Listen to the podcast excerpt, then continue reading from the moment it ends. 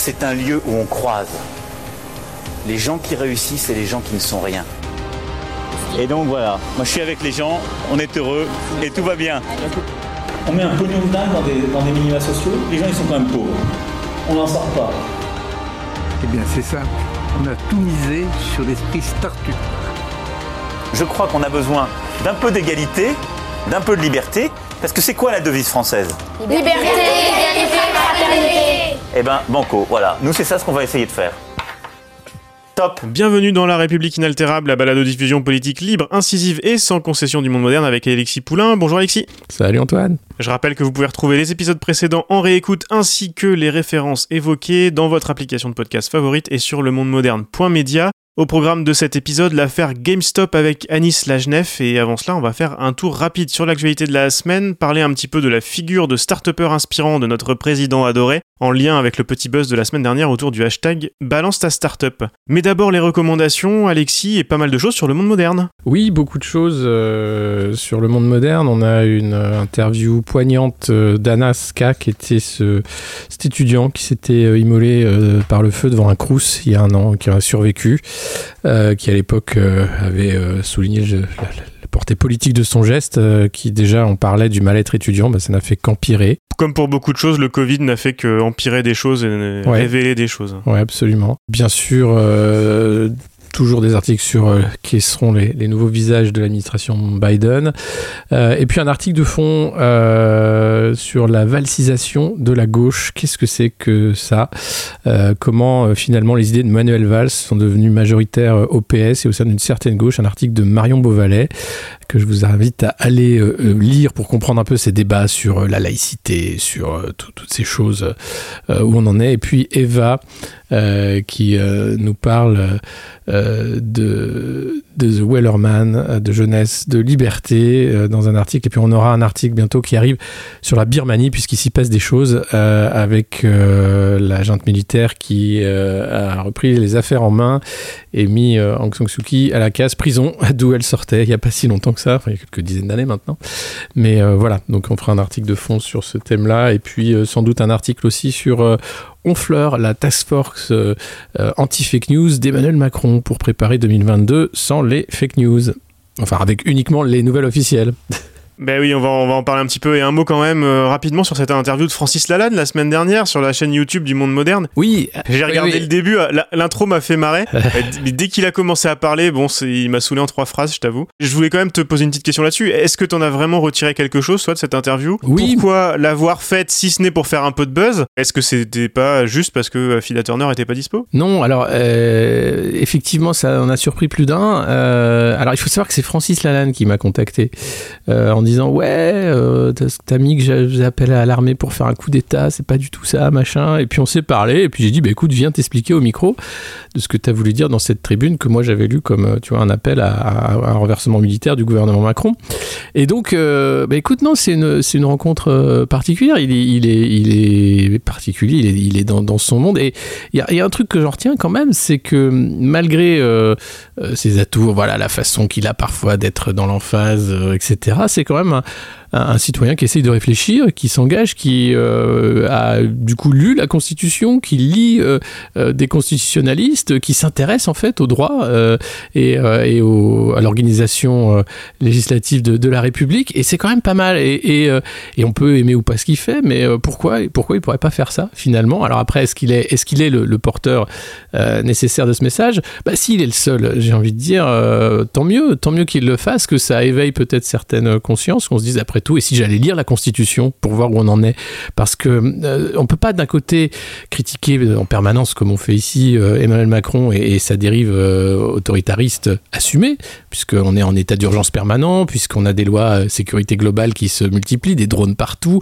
euh, une violence policière débridée. Enfin, on peut pas continuer comme ça sans à un moment dire bah, comment on peut faire pour, pour arrêter. Donc, bien sûr que l'article 68, avec une majorité, euh, La République En Marche, il est impossible à, mettre en place, mais il y a peut-être d'autres façons. Ce que dit Francis Lalanne, c'est tout simplement, euh, il serait peut-être temps que les corps intermédiaires, et pas seulement les oppositions politiques, puisqu'elles sont extrêmement faibles, mais que tous les corps intermédiaires prennent leurs responsabilités pour lutter contre la résistible ascension du pire, puisque c'est ce qui est en train de se passer.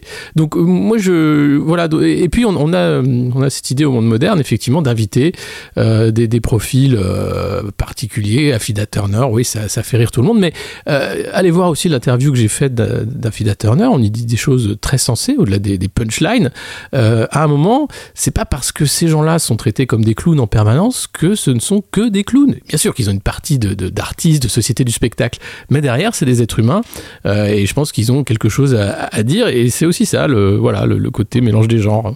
De mon côté, euh, pas mal de choses en recommandation, parce que ça fait quelques semaines que j'ai pas fait de, de recommandations à ce micro. J'ai parlé déjà ici des derniers ouvrages de Jean-Clément Martin sur la Révolution française en expliquant que son idée était de reprendre à nouveau frais des dossiers qui avaient cristallisé pas mal d'oppositions politiques depuis 200 ans en revenant aux archives, pour remonter le cours des événements, souvent c'est des événements qui sont présentés comme inéluctables, voilà, il y a un point A, un point B, puis évidemment on va arriver à la fin comme ça. Sauf que il s'agit jamais de cours inéluctables comme ils ont été souvent euh, présentés. Il a bossé euh, notamment sur Robespierre, euh, sur la terreur récemment, j'en avais parlé ici. Et c'est exactement ce qu'il vient de faire pour l'exécution du roi qui est sorti chez Perrin au mois de janvier, principalement à partir des débats de la Convention. C'est passionnant, euh, donc je vous le conseille. J'ai adoré également le Goncourt 2020, l'anomalie d'Hervé Le Tellier. Je serais bien en peine d'en parler en 3-4 phrases, mais si le prestige du prix vous fait peur, euh, sachez que celui-là est très accessible en plus d'être original et virtuose. Très bon moment de lecture. Ce qui arrive de plus en plus fréquemment avec le Goncourt, euh, et tant mieux, je pense à Pierre Lemaitre par exemple il y a quelques années. Et je terminerai par euh, la série Irak Destruction d'une nation de Jean-Pierre Canet qui a été diffusée dimanche sur France 5, qui raconte l'histoire du pays depuis les années 70 jusqu'à aujourd'hui, en prenant pour ambition dès les premières minutes de montrer en quoi cette histoire et le rôle des Occidentaux expliquent la destruction et la naissance de Daesh et la redestruction. C'est dans l'ordre chronologique, en commençant quand Saddam était notre copain et achetait nos armes, euh, les témoignages sont nombreux et très variés, ils jonglent parfaitement entre les échelles, j'ai trouvé, autant géographique de Washington à Mossoul en passant par Paris, euh, mais aussi sur les, bah, les, les, rôles et les, et les qualités, comme on dit, des gens qui sont interviewés. Euh, il y a beaucoup de représentants de l'ONU, en passant jusqu'aux commerçants de Mossoul qui a participé à toutes les guerres, en passant par les chefs politiques et religieux. évidemment, une large part est faite aux magouilles de l'administration Bush-fils, et du père aussi, hein. Euh, le passage sur la fabrication des armes de destruction massive et du discours de Colin Powell à l'ONU en 2003 sont assez terribles. Donc c'est vraiment à voir, euh, je vous le conseille très très très fortement pour comprendre la complexité de l'histoire de l'Irak et comprendre comment Daesh est né des sanctions US, des mensonges de l'administration Bush, puis de sa gestion, ou plutôt de sa non-gestion de l'après-guerre, euh, pour des raisons essentiellement économiques. C'est à voir en ligne, évidemment. Je vous mets tous les liens pour tout ça dans les notes de l'épisode. On passe, Alexis, au On vous voit de la semaine.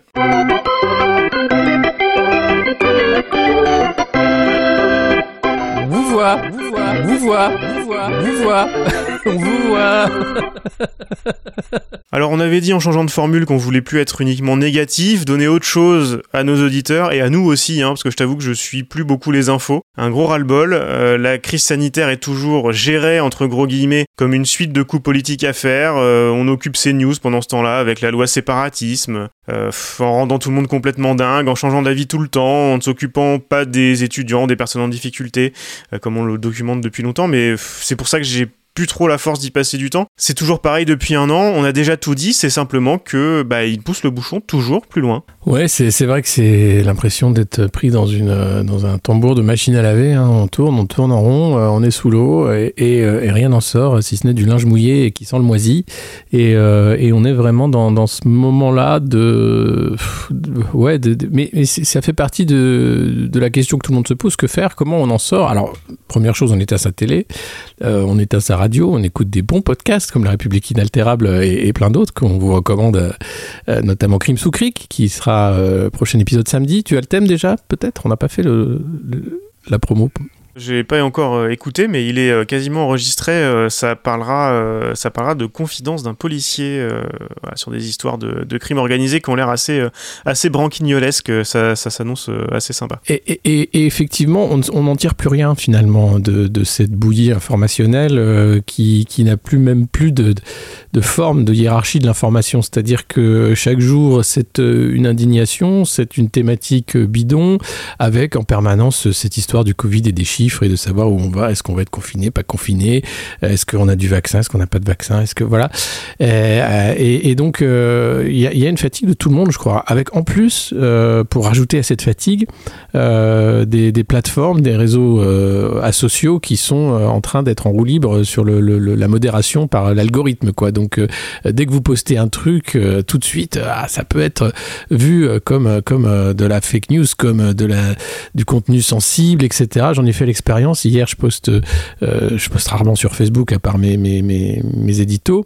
Et j'ai mis une photo, euh, des photos de, Macron à la neige hein, avec Brigitte. Et je mets bien les dates. Hein. Je mets voilà 2017, 2018, 2019.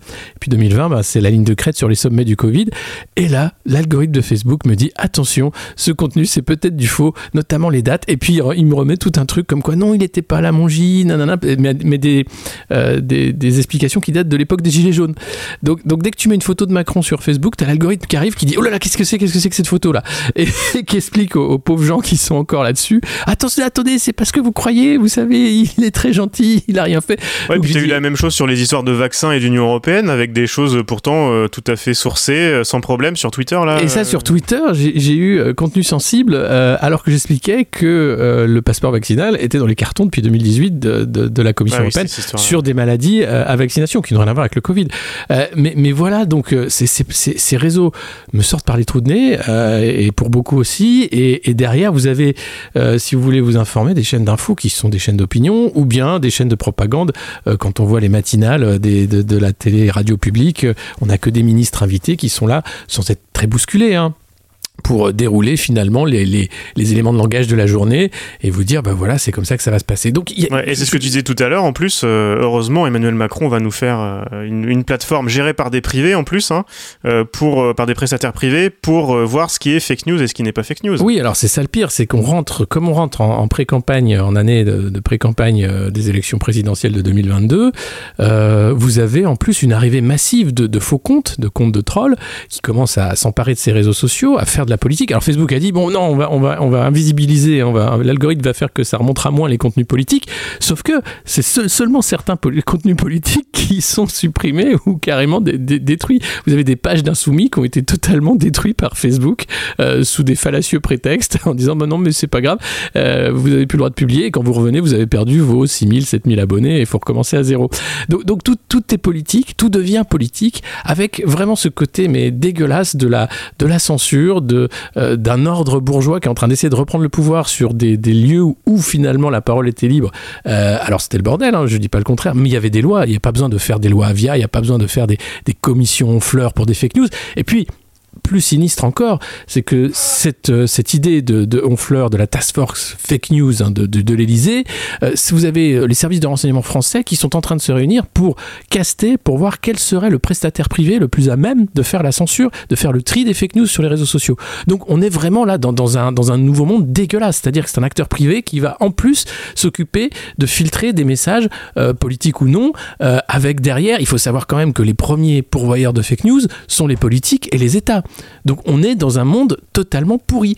C'est pas pour rien que je parlais du documentaire sur la sur l'histoire de l'Irak en ouverture de l'épisode. Oui, parce que euh, ce qui s'est passé en Irak peut se passer euh, et se passe de toute façon systématiquement, c'est la même chose. Euh, avant de partir, Trump quand même a bien fait tout pour mettre l'Iran et Cuba dans l'embarras, rajouter davantage de sanctions, mettre Cuba sur la liste des, pays terroristes. Ça veut dire quoi?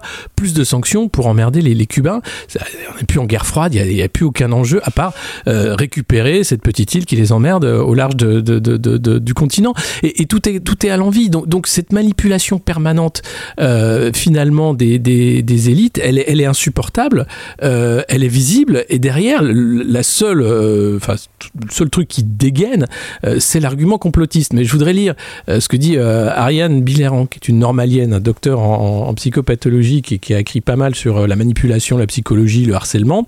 elle dit voilà, celui qui dénonce les complots que fomentent les puissants au pouvoir contre les peuples, cela s'appelle non pas un complot mais un philosophe.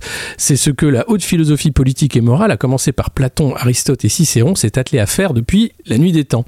Euh, et, c'est vrai que on, doit critiquer euh, cette politique de censure, cette politique de finalement tout est devenu une guerre informationnelle. Donc on doit la critiquer. En même temps, moi, ce qui m'épuise aussi, je, te, le dire avec les histoires de réseaux sociaux et compagnie, c'est quand je vois, alors t'en rameutes pas mal aussi sur ton compte Twitter. Euh, tout de suite, c'est soit la propagande euh, gouvernementale, soit le, le- les, les- délires. Il y, a, une limite entre entre dénon- dénoncer ces trucs-là, regarder les histoires de vaccins, montrer que Macron fait n'importe quoi, et partir dans les délires de, la fondation Bill Gates, des vaccins 5G et compagnie. Et j'ai l'impression Ah qu'il oui. n'y a plus rien entre les deux, quoi. Ah mais il n'y a plus rien. Et, et- et si, si tu as quelque chose entre les deux, c'est des comptes militants, euh, de, de militance politique. Donc euh, surtout à l'extrême droite, euh, ou En Marche beaucoup, ou Parti de gauche, enfin tout, tout, est- tout est devenu politique. C'est-à-dire que c'est insupportable. Et donc tu arrives avec, si tu veux toi poster une blague, vraiment, enfin ça dépend des cercles aussi, il y, a, il y a le principe de la bulle de filtre, mais si ton boulot c'est l'actualité et l'actualité politique, qui plus est, alors là tu, te prends vraiment la, la, la, boue au quotidien et c'est insupportable. Et, et, on est, euh, euh, et il faut voir aussi les, les- ce jeu de, de tendance qui va monter. Donc euh, là, tu vois, je regarde, c'est quoi le, le- les tendances Twitter ce matin? C'est Allah Akbar, Justice pour Julie, les grandes gueules RMC et Ali Badou. et tu fais putain. Et c'est tous les jours comme ça. Hier, ça, ça aurait été Blanquer, Burkini, Justice pour machin. Et pendant ce temps-là, Emmanuel Macron en est réduit à faire des tweets inspirants comme euh, le start-upper CEO de la Startup Nation qui, pour qui il aime se prendre. Là, je, je- attends, j'ai confiance en nous, les heures que nous vivons sont cruciales, faisons tout pour freiner l'épidémie ensemble. Avec tout ce que tu, dont, tu parles hein, sur les chaînes d'infos, sur ton compte Twitter depuis longtemps, euh, enfin, les, les histoires de contrôle, de machin, c'est ça en fait qui, qui fait. Et il a eu son moment favori de l'année la semaine dernière quand même avec Davos. Et à chaque fois, la veille, euh, il reçoit des investisseurs internationaux sous la bannière Choose France. Alors cette année, tout ça était en visio, alors il était très fier de poster l'enregistrement vidéo après coup. C'est assez hallucinant à regarder parce que euh, c'est nous ce qu'on dit depuis longtemps.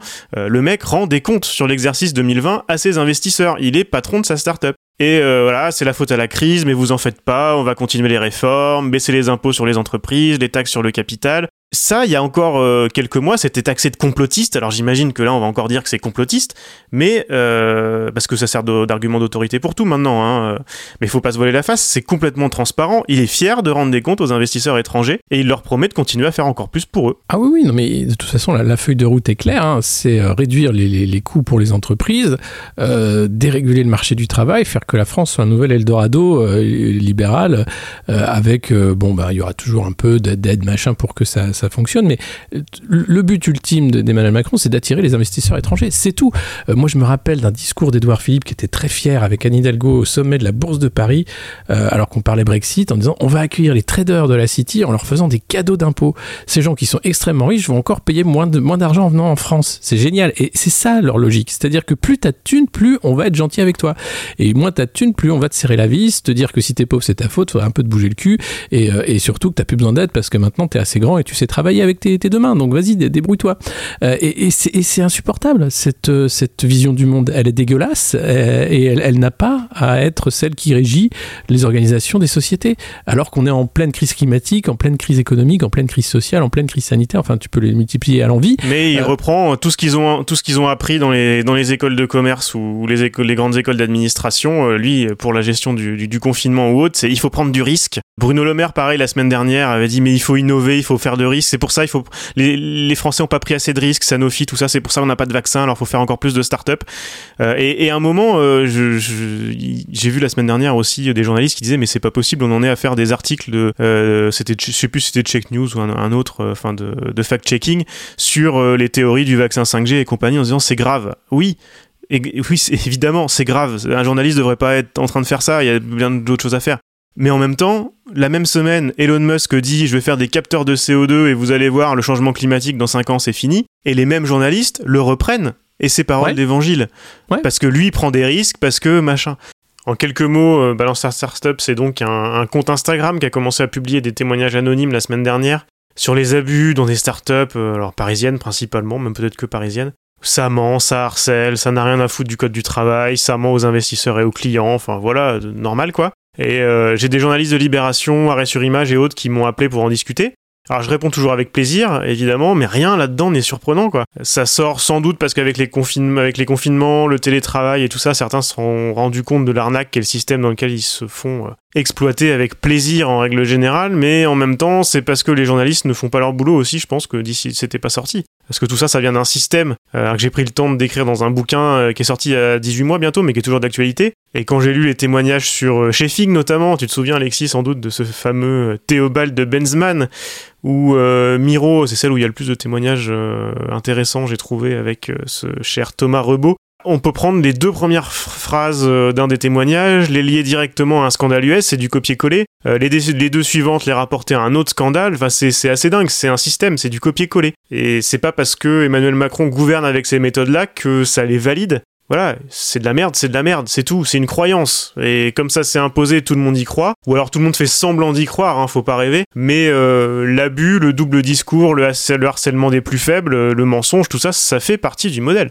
Enfin, il y a, il y a rien, vraiment rien de surprenant. Je vous mettrai le- les liens pour mon bouquin dans les notes de l'épisode, c'est sorti chez FIP édition euh, FYP. Et puis pour les journalistes qui nous écoutent, euh, avec l'avance des États-Unis dans ce domaine-là et toutes les, tous les scandales, toute la littérature qui existe là-dessus, euh, bah, j'ai écrit un petit peu dessus aussi. Euh, faut lire le bouquin de Suzanne Fowler qui était chez Uber, faut lire le bouquin de Mike Isaac sur Uber qui a été traduit en français il y a pas longtemps. Euh, il faut il faut lire le bouquin de John Carreyrou sur Terranos, il faut lire tout ça. Pour les journalistes qui nous écoutent, vous ne pouvez pas être surpris. Ce n'est pas possible. Si vous vous intéressez à ces sujets-là, c'est pas possible. Donc ça m'étonnerait que ce petit buzz sur Instagram change grand-chose vu la situation actuelle parce que ce genre de croyance, tout le monde a envie d'y croire, surtout dans les moments où c'est difficile. Euh, voilà, bon, faudrait faire tout un, truc là-dessus. Euh, c'est, je rentre pas là-dedans. Mais euh, les grands malades du start-upisme euh, vont vous expliquer en plus que, comme à chaque fois, que s'ils sont critiqués, ça prouve juste à quel point ils ont raison. Voilà, c'est, un truc qui, vit sur lui-même. Euh, c'est comme Macron avec ses procureurs la semaine dernière, c'est exactement la même chose. Euh, Mais bon, c'est quand même toujours bien que, que ces choses-là sortent, mais bon, je suis pas sûr que ça change grand-chose. Et je vais m'arrêter là parce que ça m'énerve. Oui, mais c'est ce pour ça que ton bouquin il est extrêmement important parce qu'il montre une chose simple, c'est que c'est une une croyance, un clergé organisé hein, par des gens euh, qui sont souvent issus de bonnes familles, euh, qui utilisent la start-up comme un produit d'investissement à la sortie d'école de commerce plutôt que de bosser dans le conseil, euh, McKinsey ou autre. Bah, oh, je vais faire la start-up avec les sous de tonton et papa, et, et, c'est parti. Et donc c'est une structure en fait de captation des richesses qui permet tout simplement d'organiser l'investissement. Mais derrière, on ne produit rien, et- et c'est un mensonge. Et vous avez en plus une, une sainte église de la start-up qui vient de la Silicon Valley avec les grands prêtres, hein, que sont Bezos, que sont Elon Musk. Et c'est pour ça qu'il faut écouter aussi dans les imaginaires du futur le, le podcast euh, du monde moderne avec Ariel Kiro, où ces gens-là racontent n'importe quoi, comme tu le dis, et ne sont jamais questionnés ou remis en cause par, par les journalistes. Il faut voir que quand même Elon Musk, euh, pour lui, on est sur Mars euh, en 2026, 2030, quelque chose comme ça. Oh ouais, bah si tu reprends les interviews d'il y a 10 ans, on y est déjà. hein. On y est déjà normalement. Voilà. Donc en fait, c'est- il, il ne raconte que des conneries beaucoup de conneries. Et, et derrière comme c'est la sainte église de la start-up euh, on y croit. Mais le problème c'est pas seulement la start-up c'est que tout est devenu croyance. C'est-à-dire que la politique euh, le, le mouvement La République en marche c'est un mouvement quasi sectaire. Vous avez un gourou qui est Emmanuel Macron qui dit tout et n'importe quoi hein, euh, avec des porte-paroles qui vont dire tout et n'importe quoi passer sous des dans, dans, le, tel le chameau dans le chat d'une aiguille pour raconter n'importe quoi sur des plateaux télé. La semaine dernière, pour préparer un confinement plus dur, il disait que le couvre-feu, euh, ça marchait pas bien. Et puis maintenant que le grand Ah, chef a changé d'avis, euh, ils disent qu'en fait, euh, non, mais ça, Ça marche, marche. bien, le confinement. Ouais, c'est génial. Et, Merde, nous- et- et donc ils bon. changent. En fait, ils changent tout simplement de euh, quels sont leurs référents. Donc alors d'abord leur référent, ça va être le nombre de- d'hospitalisations. Ensuite, ça va être le nombre de cas détectés. Ensuite, ça va être le R. Ensuite, ça va être le machin. Et donc c'est sur une semaine, c'est lissé sur deux semaines, c'est lissé sur trois jours. Donc ils changent de référent comme ça les arrange. C'est exactement ce qu'on fait quand on ne parle que des chiffres. Et ces gens-là ne parlent que de chiffres. Et avec les chiffres, bah, vous vous dites n'importe quoi. C'est comme la numérologie. C'est du du flan total appliqué à la foi bidon euh, politique. Trump, c'est pareil. Les Quanon, c'est un mouvement sectaire euh, totalement religieux qui n'a plus rien à voir avec la politique. Et, c'est tout- partout comme ça. Et, et cette, euh, cette prégnance du, fanatisme religieux, c'est ce, qui, rend les gens dingues. Et, c'est ce qui rend le, débat mais nauséabond et impossible à, tenir, puisqu'il n'y a plus de raison. La, raison a déserté les, sphères du, dialogue et du débat politique. Et, et on, on est vraiment dans un moment critique, vraiment. Eh ben, justement, je suis en train de lire un bouquin d'Édouard Jourdain qui s'appelle Théologie du capital, qui, est sorti il y a peu de temps aux, presses universitaires de France. On en reparlera dans 15 jours. euh, Il y a beaucoup de, de fils à tirer, mais euh, tu parlais de, de croyances, de religion et de tout ce qu'on veut. Euh, la transition est parfaite puisqu'on va écouter maintenant ton interview avec Anis Lagenef. Ouais, qui va nous parler donc de l'affaire GameStop et de Reoccupy Wall Street où, finalement euh, euh, on remet ça, mais pas en manifestant dans la rue, mais en jouant avec les armes de la finance et en essayant de faire tomber le système de l'intérieur. C'est pas gagné. Top. Bonjour Anis. Bonjour, bonjour Alexis. Alors, nos lecteurs te connaissent. Tu as écrit plusieurs articles de fond sur euh, la bulle, euh, la sphère financière. Tu toi-même, tu as travaillé dans la finance pendant des années et tu l'expliques maintenant euh, de manière très pédagogique sur ce qui se passe, comment comprendre ce monde assez opaque, qui, qui reste secret pour beaucoup, et qui est finalement assez facile à comprendre. Et il y a quelque chose qui a agité hein, ce, ce, petit monde tranquille euh, la semaine dernière, c'est l'affaire GameStop, euh, où des, des, petits porteurs ont décidé de s'attaquer à un fonds vautour et faire monter une action pour empêcher le, le fonds d'acheter, une, une, action qui finalement euh, a servi les fonds, euh, qui, ont, qui sont retombés sur leurs pattes. Est-ce que euh, rapidement, tu peux expliquer euh, le fond de cette affaire GameStop?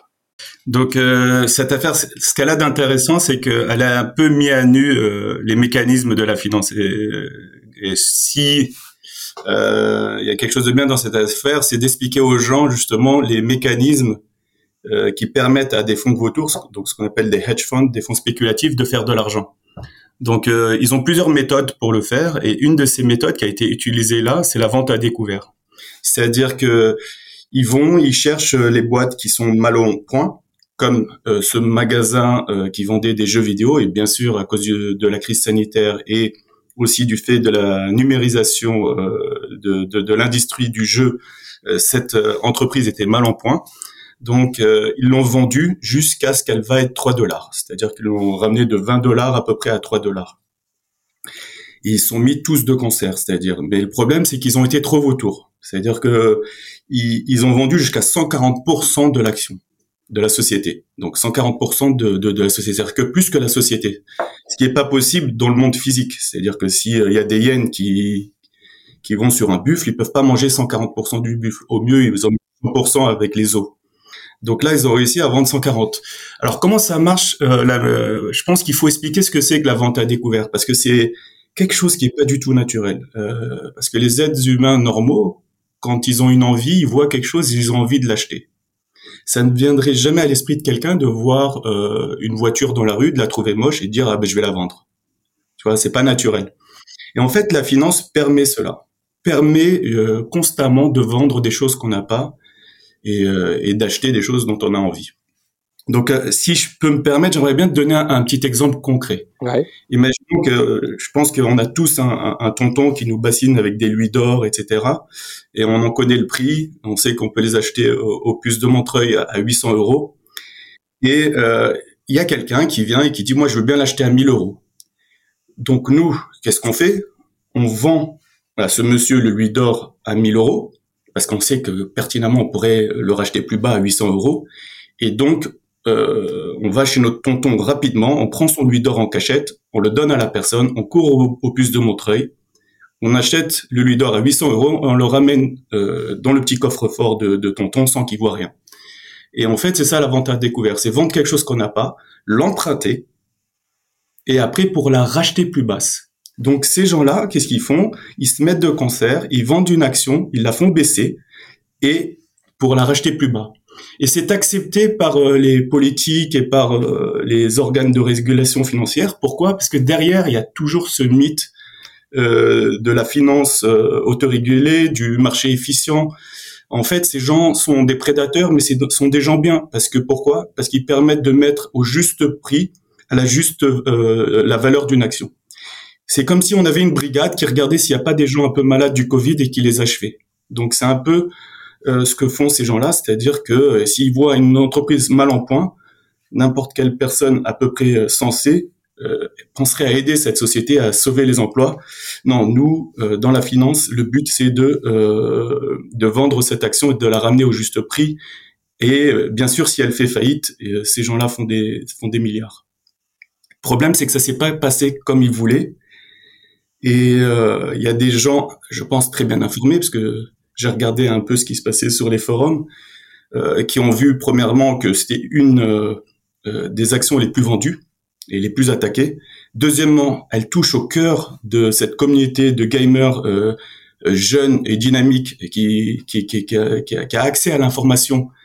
Et euh, donc, ils ont touché à une un, un magasin qu'ils connaissent et où ils ont été jeunes, etc. Donc, ils ont ils ont un peu chauffé à bloc pour justement aller et acheter l'action pour faire mal à ces fonds vautours. Et donc ils se sont mis par millions grâce à des des brokers en ligne. Alors c'est des courtiers en ligne qui leur permettent d'acheter des actions sans frais, c'est-à-dire qu'ils ramènent de l'argent, ils peuvent décupler leur argent. Ça s'appelle l'effet de levier.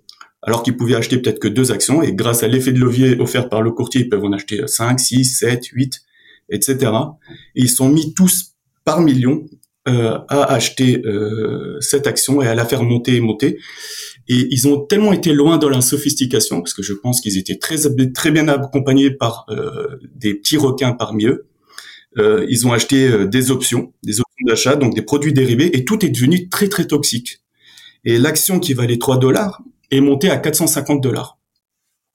Alors, euh, contrairement au Bitcoin qui qui vaut ce qu'il vaut, parce que un, Bitcoin, il y a rien dedans, quoi. Donc intrinsèquement, il ne vaut rien, il vaut zéro. Une action, on peut savoir à peu près, on a plusieurs méthodes pour savoir ce qu'elle vaut. Une de ces méthodes, c'est de regarder euh, quels sont euh, les dividendes futurs, c'est-à-dire les, les, bénéfices euh, distribués et partagés futurs. Alors, elle distribuait 0 euros de dividendes, mais si je fais une petite extrapolation par rapport à ce que font les entreprises, quand elle valait 3 dollars, elle devait normalement donner 15 centimes de dividendes. Quand l'action est montée à, à 450 dollars, il fallait 3000 ans pour rembourser son investissement. Voilà. Est-ce que les petits jeunes qui achetaient à 450 dollars le savaient? Je ne pense pas.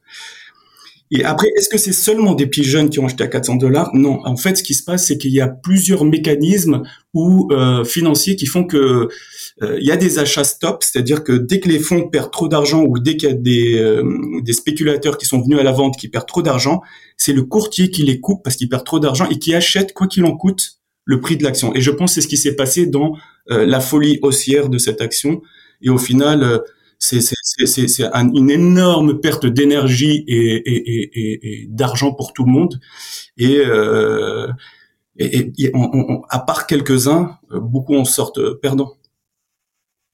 Qui, qui, a gagné dans cette affaire au final? Alors, qui a gagné? Premièrement, ceux qui possédaient la boîte au départ. Alors, qui possède la boîte au départ? C'est les Vanguard, les BlackRock, euh, etc. Donc, tous les gros, gros, gros qu'on connaît. Mais pourquoi?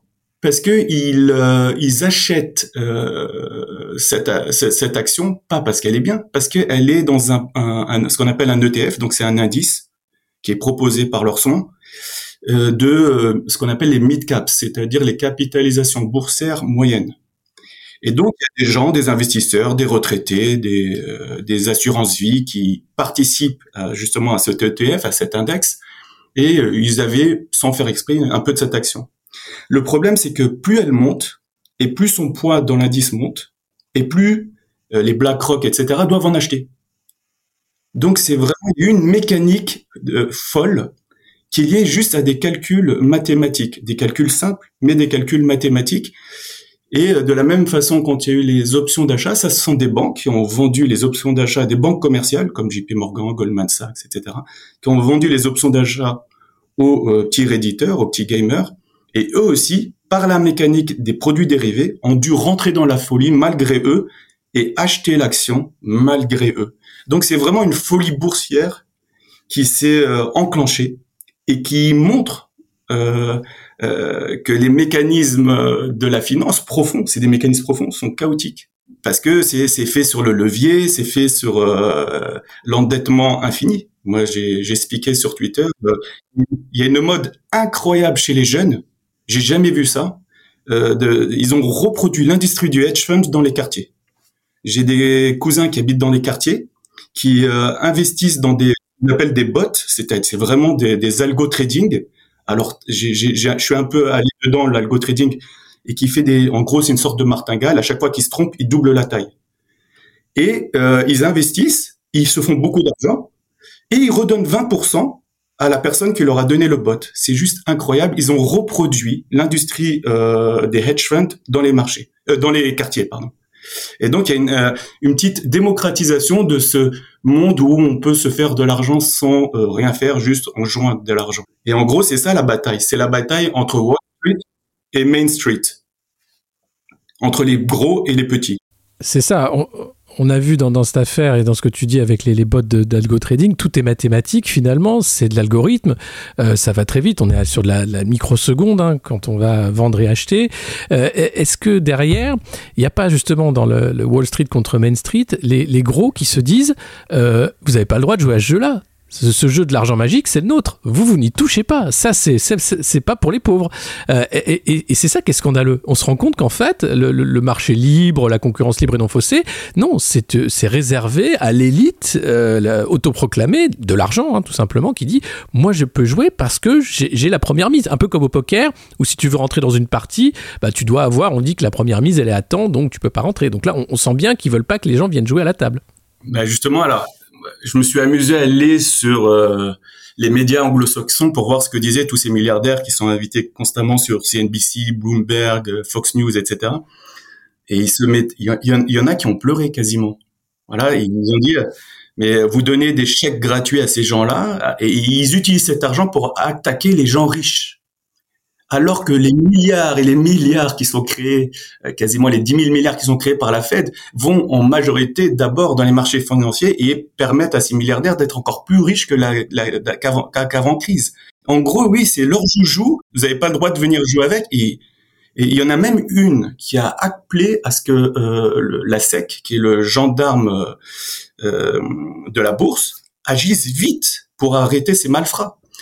Parce que eux, en fait, quand ils vont dans des salons feutrés, euh, des clubs privés, ils peuvent se mettre d'accord, mais ils n'acceptent pas que des petits se mettent d'accord. Et normalement, c'est interdit ça. Et, je pense qu'ils vont avoir des problèmes, ceux qui ont été instigateurs, et je pense même Elon Musk peut avoir un problème parce que euh, la manipulation de marché est interdite.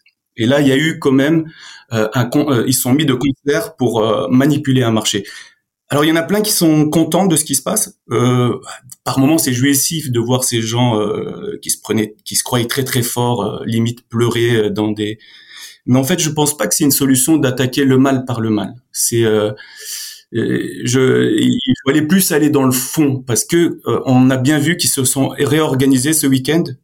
Ils ont eu le temps de respirer entre hedge funds de se prêter les, les, les actions et on a vu que lundi matin, euh, la, la, stock a perdu, l'action a perdu 100 euh, dollars, donc 33%. Donc euh, c'est toujours un, niveau de, cours très élevé, mais quand même ils ont eu le temps de s'organiser et de se serrer les coudes. Ouais, en fait, l'autorégularisation, c'est un, truc de caïd, c'est-à-dire que tu des, on va on pourrait parler d'organisation mafieuse. Hein. Tu as le boss, euh, les petits qui vont jouer.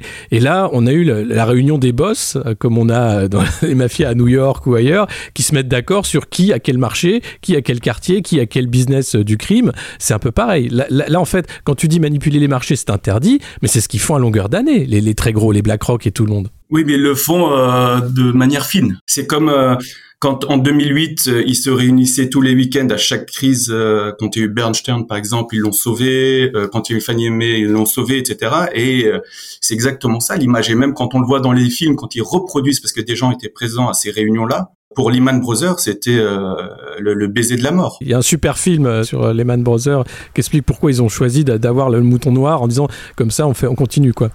mais, sur cette ce mouvement qui commence, maintenant on entend toute la communauté de Reddit, donc tous ces gamers, tous ces jeunes qui disent on va s'attaquer, on va réoccuper Wall Street puisque le premier mouvement Occupy Wall Street qui remonte à 2008, qui était contre justement cette toute puissance de la finance mondiale.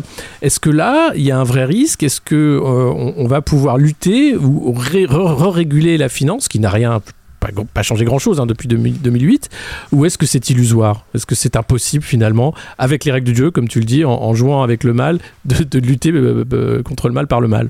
Alors, il y a deux sujets abordés là. Le premier, c'est que eux sont réorganisés. Par exemple, euh, il y a la, chambre de compensation. Alors la chambre de compensation, c'est celle qui, euh, alors comme je l'ai expliqué tout à l'heure, il y a des effets de levier, c'est-à-dire qu'on peut jouer beaucoup beaucoup plus d'argent euh, que ce qu'on a, mais euh, c'est comme au poker, à chaque fois il faut allonger. C'est-à-dire que si tu veux rejouer, ben il faut allonger.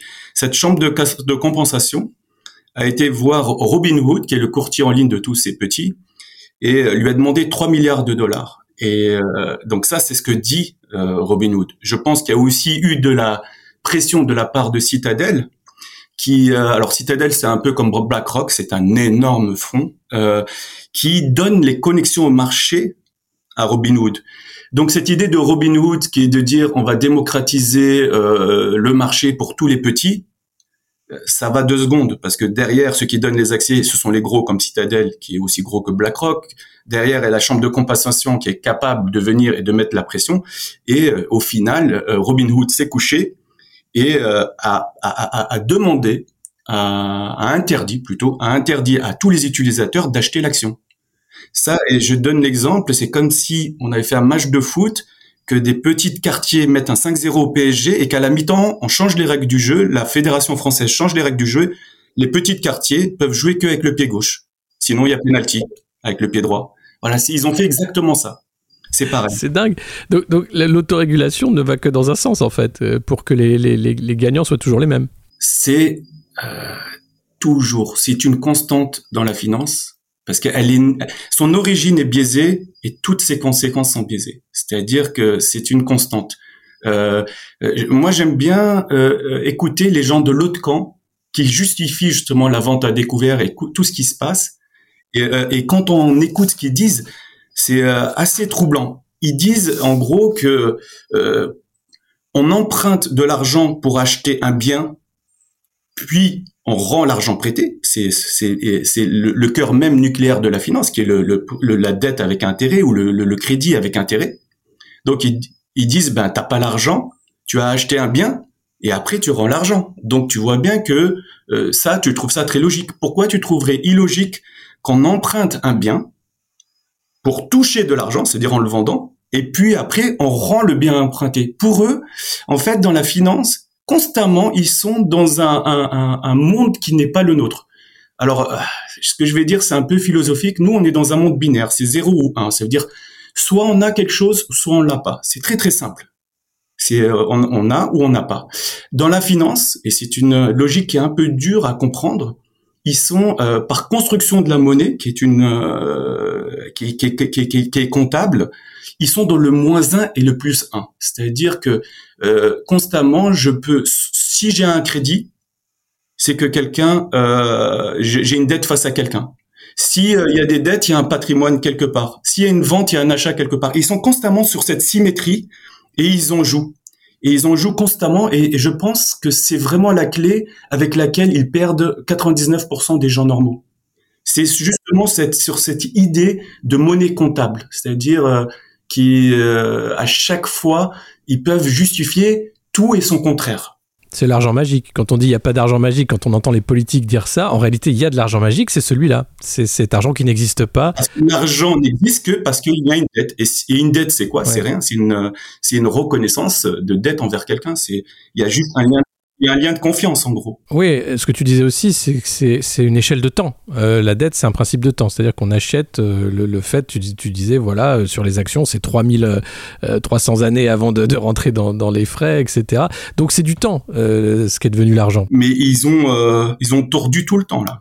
Parce qu'ils ont montré en fait que petits, ils pouvaient faire n'importe quoi et que les marchés n'étaient pas efficients en fait. Les marchés étaient arbitrables et ils sont arrivés à faire en sorte que on, rembourse euh, un investissement sur 3000 ans, c'est juste hallucinant. Mais ils ont réussi.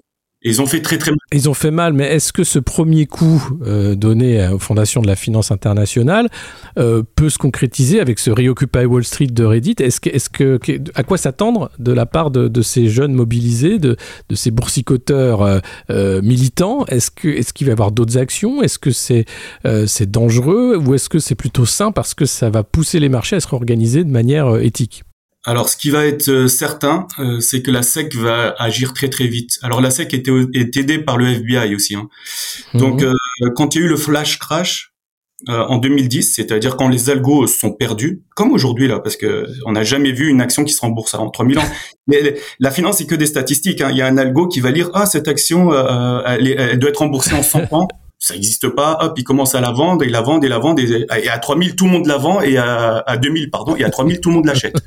Donc euh, en 2010, quand il y a eu le flash crash à cause des algos qui sont perdus euh, et qui sont mis à vendre du Procter Gamble à un centime parce que ils ont fait n'importe quoi, ils ont été chercher un petit en banlieue euh, londonienne à côté de de, de l'aéroport de Heathrow. Ouais. Et ils ont dit, voilà, c'est lui le responsable de Mhm. tout ce flash crash qui a fait perdre au S&P en, en quelques minutes 10%. Et vraiment, ils ont été le chercher dans une cave. Et il avait ses bureaux, etc. Et lui, c'est lui qui est responsable. Ils, ils mettent toujours un visage sur leurs erreurs. Et d'une certaine façon, en France, on a bien connu ça en 2008. Jérôme Kirviel et, et la Société Générale, hein, ils lui font porter le chapeau alors que lui fait partie d'un système. Et il y a aussi aussi à Crédit Suisse, etc. Ils l'ont fait aussi en 2011 euh, pendant la dette souveraine. À chaque fois qu'il y a une crise, ils vont trouver justement ces boucs émissaires. Et donc euh, Ouais. là, la SEC va agir et je pense qu'on ils vont agir d'une telle façon qu'ils vont marquer les esprits euh, avec euh, les médias qui seront présents, des gens avec des menottes, Hmm. quelque chose dans le genre pour dire aux gens ne le faites plus. Ça c'est le premier point. Le deuxième point, c'est que ce qui se passe là, ça amène beaucoup d'entropie. Alors c'est quoi l'entropie? C'est que ça ramène de la turbulence. Et, les, marchés financiers détestent la turbulence. Et euh, donc je pense que cette euh, action qu'il y a eu sur GameSpot, euh, GameStop, qui a été très localisée, est une première onde sismique qui a montré les faiblesses du marché, qui a montré qu'il y a trop de liquidités dans le marché à cause des politiques monétaires de la Fed et de la BCE, etc., et que les gens ne savent plus quoi faire de leur argent. Au lieu de l'investir dans l'économie réelle, il est bloqué dans la finance et ils l'investissent pour acheter de l'immobilier, pour acheter des actions, pour acheter des cryptos. On a des cryptos qui vont à des, euh, le, Bitcoin est à 35 000 dollars, il est monté à 42 000 dollars. Il y a, quelques mois, il y a un an, en mars dernier, il valait 3 000 dollars. Ils savent plus quoi faire de l'argent.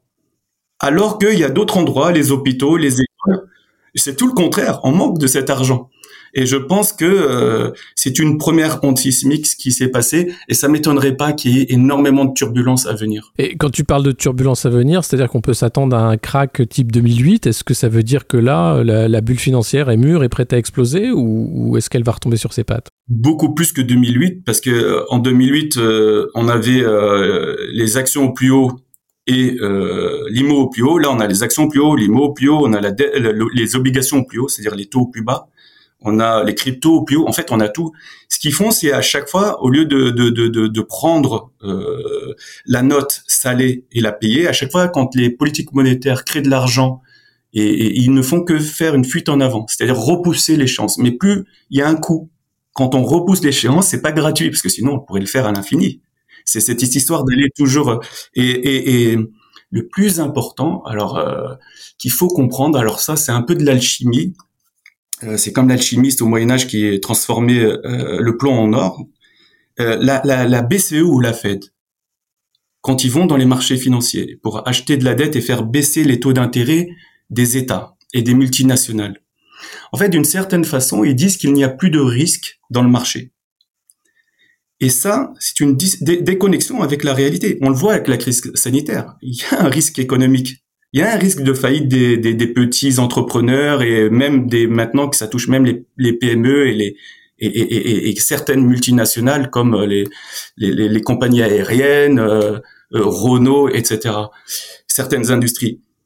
Eh ben, quand ils font ça, le risque se propage autre part parce que euh, en fait euh, rien ne se perd, rien ne se crée, tout se transforme. Ils ne font que transformer un risque de dette, de taux d'intérêt, en un risque de marché. C'est que les gens ont trop d'argent maintenant ils investissent tous dans les marchés et ça crée des bulles incroyables, que ce soit euh, la bulle immobilière, la bulle des cryptos et la bulle des marchés. Et tout est prêt pour s'embraser. Et, alors, au-delà de cet embrasement des marchés, on entend euh, tous les tenants euh, de la sainte dette hein, dire qu'il va falloir rembourser. euh, Christine Lagarde, Bruno Le Maire, euh, euh, Villeroy de, Gallo, euh, tous disent attendez, cette dette Covid, il va falloir la rembourser. hein, et c'est fini quoi qu'il en coûte. Euh, Est-ce qu'on aura un débat finalement sur cette dette publique, sur euh, l'annulation ou pas d'une partie de la dette, notamment des banques centrales? Est-ce que c'est un débat qui va monter ou est-ce qu'il y aura une fin de non-recevoir vous allez suer sang et eau, on va faire de la, France une nouvelle Grèce, euh, il va falloir couper dans les dépenses et, rembourser cette dette et le plus rapidement possible. Que- quels scénarios euh, euh, sont sur la table? Alors, j'invite tous ces gens, que ce soit tous ceux que tu viens de citer, de parler à des historiens, à des anthropologues.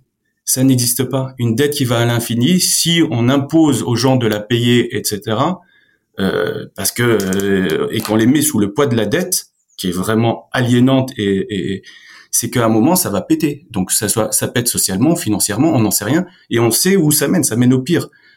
Euh, euh, moi je reviens toujours à nos, aux anciens. Les anciens ont appris à, à, créer un jubilé et de dire ben à partir d'un moment il faut euh, arrêter de, tirer euh, sur euh, la, corde. Il faut laisser les gens un peu respirer et faire ce qu'on appelle le jubilé de la dette. Et là, ce qui est magnifique, c'est depuis, je pense, fin novembre, ça s'est accéléré. Il y a un énorme débat sur faut-il, oui ou non, annuler la dette publique détenue par la BCE. Alors, au-delà même de cette question technique, qui embête beaucoup de gens parce que c'est très rébarbatif. En fait, euh, moi j'ai envie de dire que la finance est prise à son propre piège parce que ça ouvre, euh, au-delà même de l'idée, une solution, une solution très très propre. C'est que euh, maintenant la, la, Banque de France, au nom de la BCE, détient 25% de la dette française. La Banque de France est détenue à 100% par l'État. Donc, qu'est-ce que disent euh, tous les économistes, même hétérodoxes, hein, de gauche ou les économistes de droite? Ils disent c'est un non-sens d'annuler quelque chose parce que c'est l'État face à la Banque centrale, face à lui-même. Ils font une erreur, c'est de croire que politiquement, la BCE travaille pour l'État. Alors que Villetroit de Gallo, par exemple, on prend que lui, c'est l'ancien PDG de CTLM et numéro 2 de BNP. Donc, je veux bien croire qu'il travaille pour l'État mais je veux croire encore plus qu'il travaille pour la BNP parce qu'il s'est battu comme un malade pour que les banques, euh, au sein de la BCE, c'était celui qui était le plus virulent, même contre tout le monde, pour que les banques se remettent à payer des dividendes en, décembre 2020. Euh, Donc, euh, le, déjà, il y a un problème politique. Et mais, mais secondo, il y a surtout la solution. C'est que si on annule cette dette, ben on n'a qu'à racheter 5% tous les ans de cette dette publique et de l'annuler. Et sur une génération, même pas sur 20 ans, il n'y aura plus de dette publique.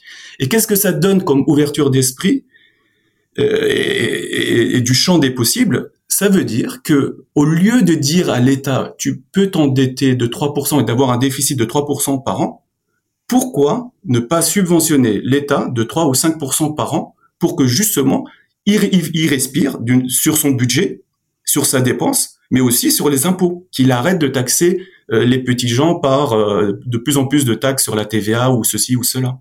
Donc c'est ça donne vraiment le champ des possibles, c'est-à-dire que on, vient de comprendre que tout ça c'est magique, que la BCE a le pouvoir de créer de la, monnaie de nulle part, de racheter de la dette et même si elle le voulait de l'annuler. Bah, j'espère que on va continuer ce mouvement euh, pour donner de l'air à tout le monde parce qu'on va en avoir énormément besoin. Je pense que la, crise euh, du Covid va déboucher sur une crise sociale énorme. Donc ce serait euh, catastrophique si euh, les tenants de la très sainte dette comme Villeroy de, de Gallo avaient le dernier mot. donc on va, on va continuer ce débat avec des gens comme toi, des, des économistes hétérodoxes et d'autres qui vont continuer d'expliquer le pourquoi et l'importance de, de, cette thématique. et puis parce que derrière, il y a aussi la question de la monnaie, il y a la question de la souveraineté, il y a la question de, de la liberté et puis de l'organisation sociale tout simplement simplement. C'est pas simplement une question d'argent magique. En tout cas, merci beaucoup Anis euh, d'avoir répondu à nos questions et, euh, et, je te dis à une prochaine fois. merci Alexis. Ciao ciao, à la prochaine. Top.